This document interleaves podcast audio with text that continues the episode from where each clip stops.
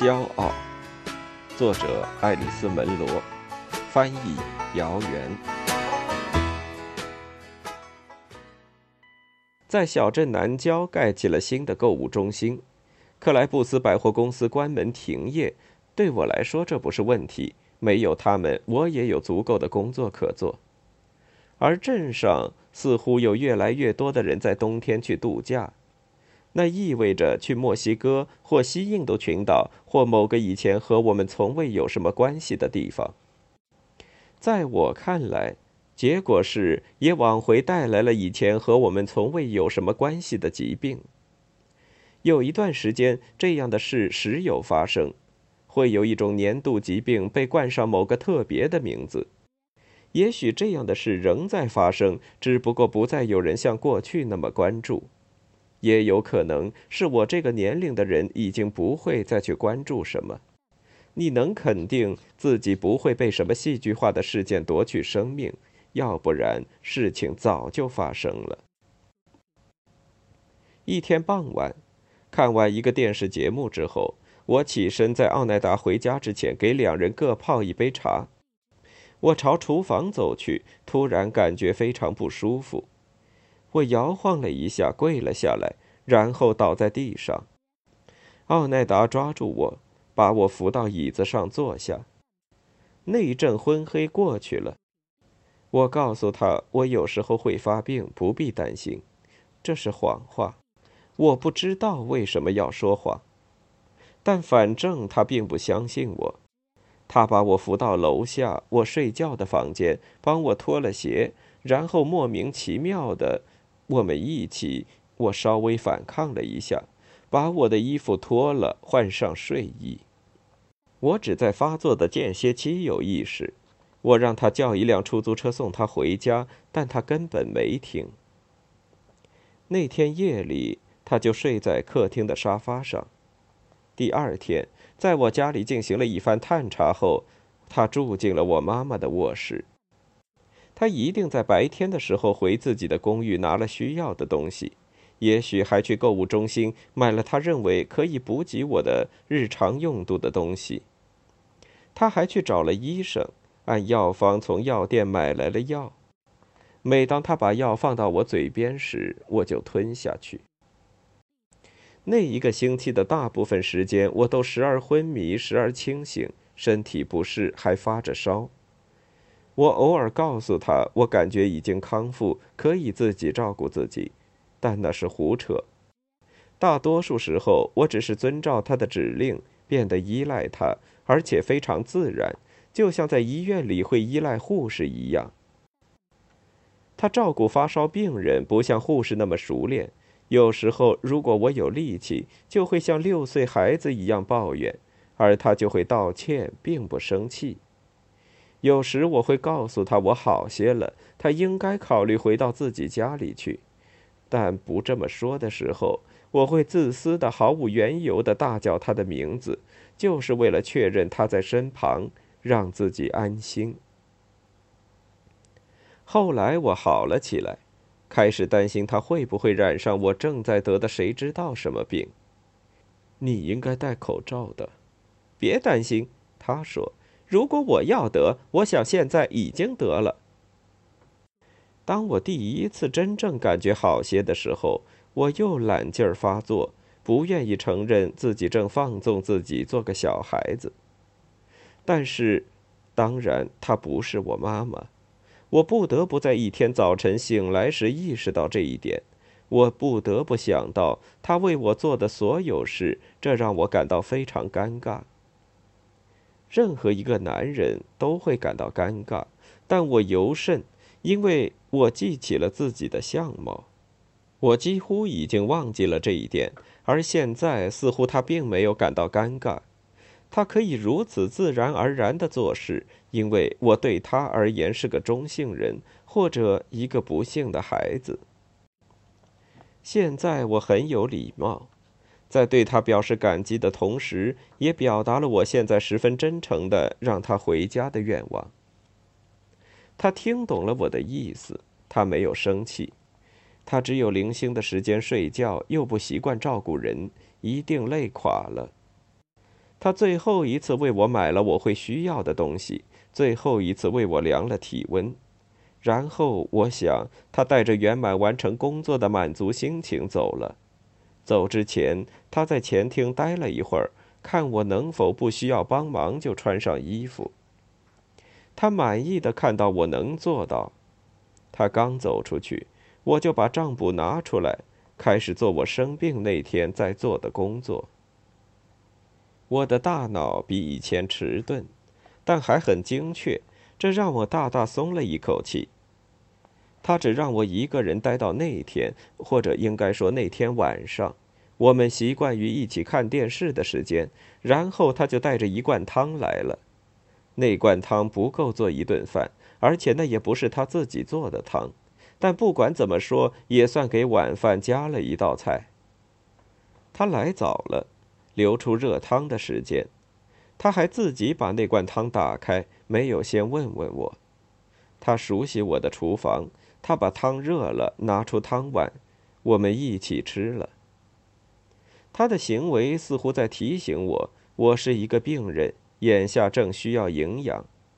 在某种程度上，也的确如此。那天中午，我因为虚弱颤抖，无法自己用开罐器打开罐头。从前。我们会接连看两个节目，但那天晚上我们没能看第二个节目。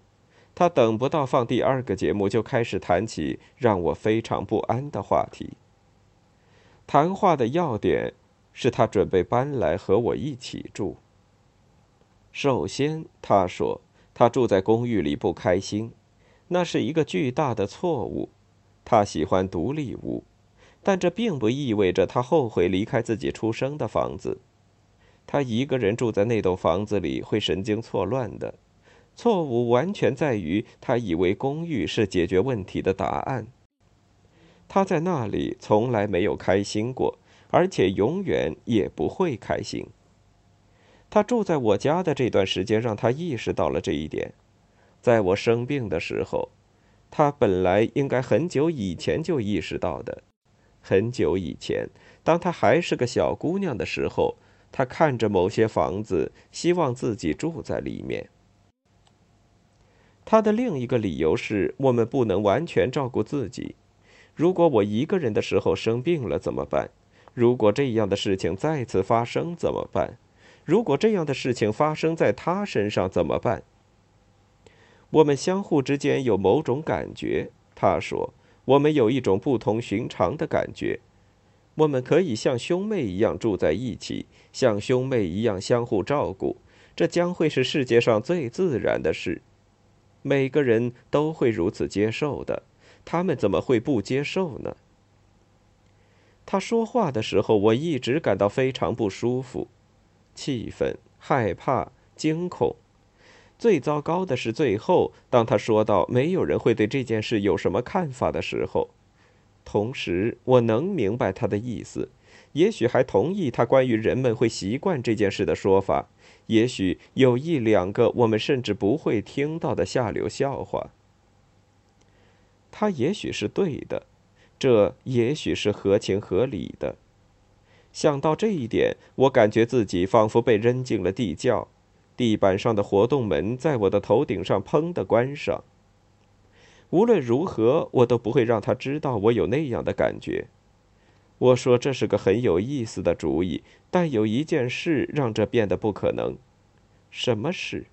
我疏忽了，忘了告诉他，因为生病、忙乱等等事情。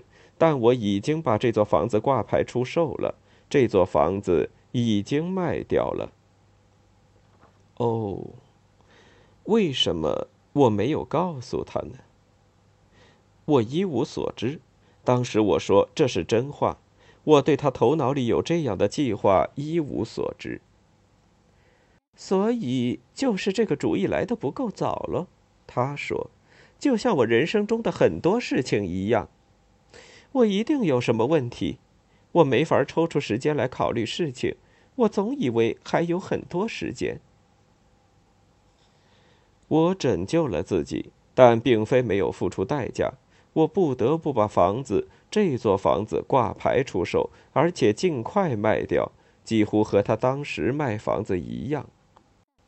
而且我也几乎和他一样迅速地把房子卖掉了，尽管我没有像他一样被迫接受一个荒唐的出价。然后我不得不处理所有那些自我父母在蜜月时搬进来之后就不断积攒下来的东西。邻居们非常吃惊，他们和我做邻居的时间不长，不认识我妈妈。但他们说已经习惯于我的进进出出，我有规律的生活。他们想知道我的计划是什么，我这才意识到我没有任何计划，除了做我一直在做的工作。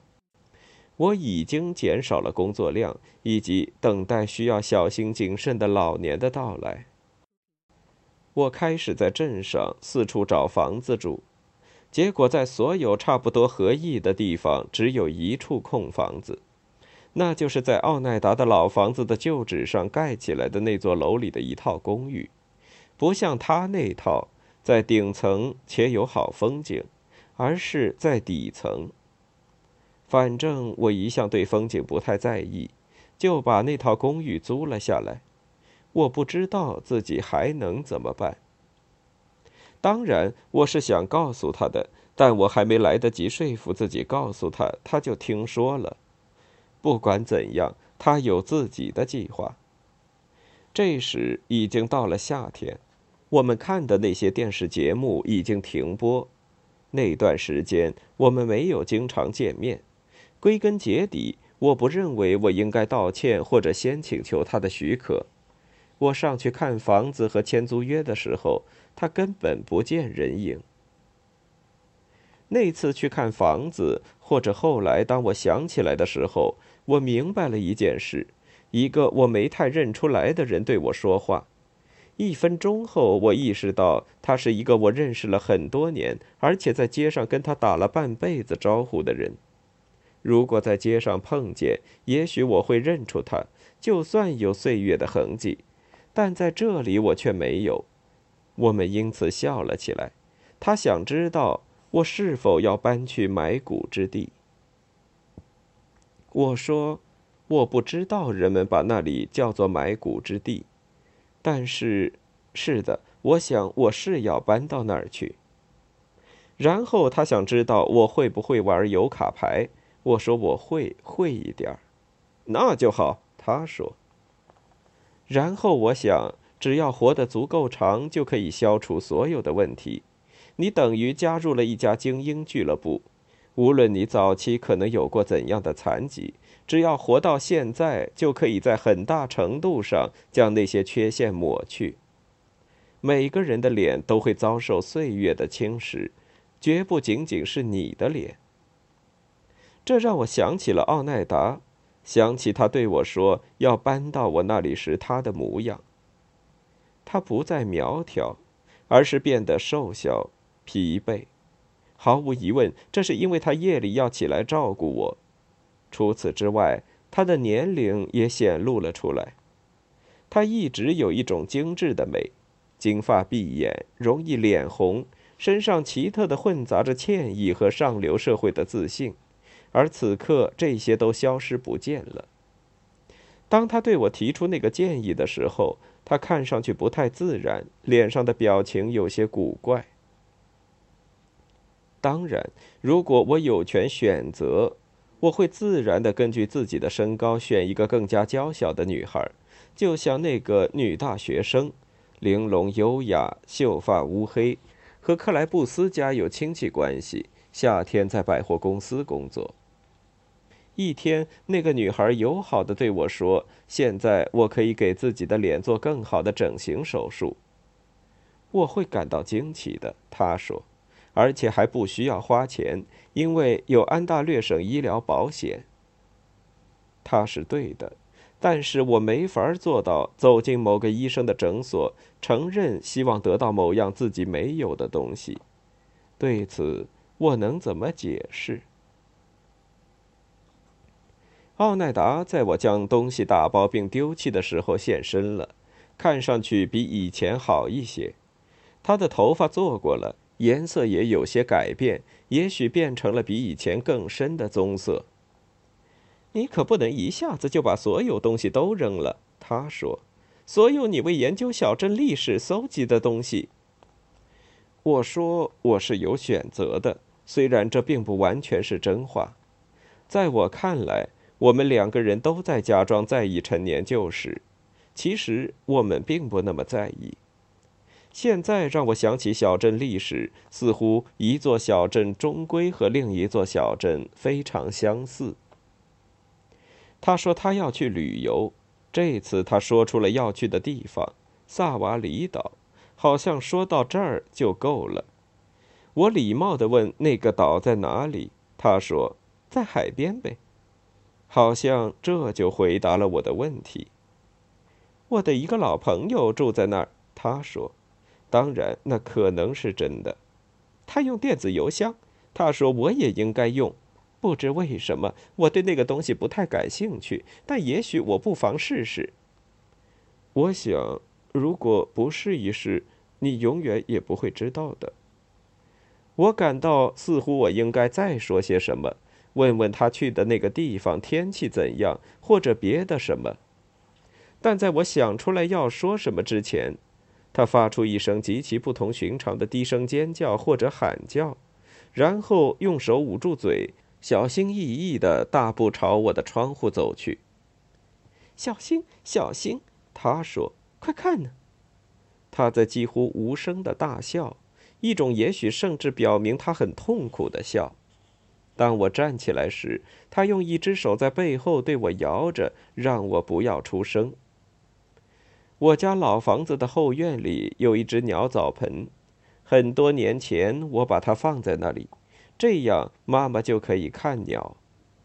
她非常喜欢鸟，可以根据鸟儿的叫声和模样认出它们的种类。我有好长时间没有管那只鸟澡盆了，那天早晨才刚刚给里面注满了水。现在怎么了？那里面挤满了鸟，黑白相间的鸟，弄得水花四溅，像是下起了一场暴雨。不是鸟。是某种比知更鸟大但比乌鸦小的动物，他说：“臭鼬，小臭鼬，它们皮毛上的白色多于黑色。但是多漂亮呀！匆匆跑过，上下跳动，从不互相挡道，因此你不会知道它们一共有几只，也无法把它们彼此区分开来。就在我们看着的时候。”他们一个接一个的从水里冒出来，离开澡盆，穿过院子，跑得很快，但始终沿着笔直的对角线前进，仿佛他们很为自己感到骄傲，同时又保持着谨慎。一共五只。我的天哪！奥乃达说：“在镇上。”他一脸惊异。“你见过这样的景象吗？”我说：“没有，从来没有。”我以为他会再说什么毁了这个瞬间，但是没有，我们俩都没再说什么。我们不可能比这会儿更高兴了。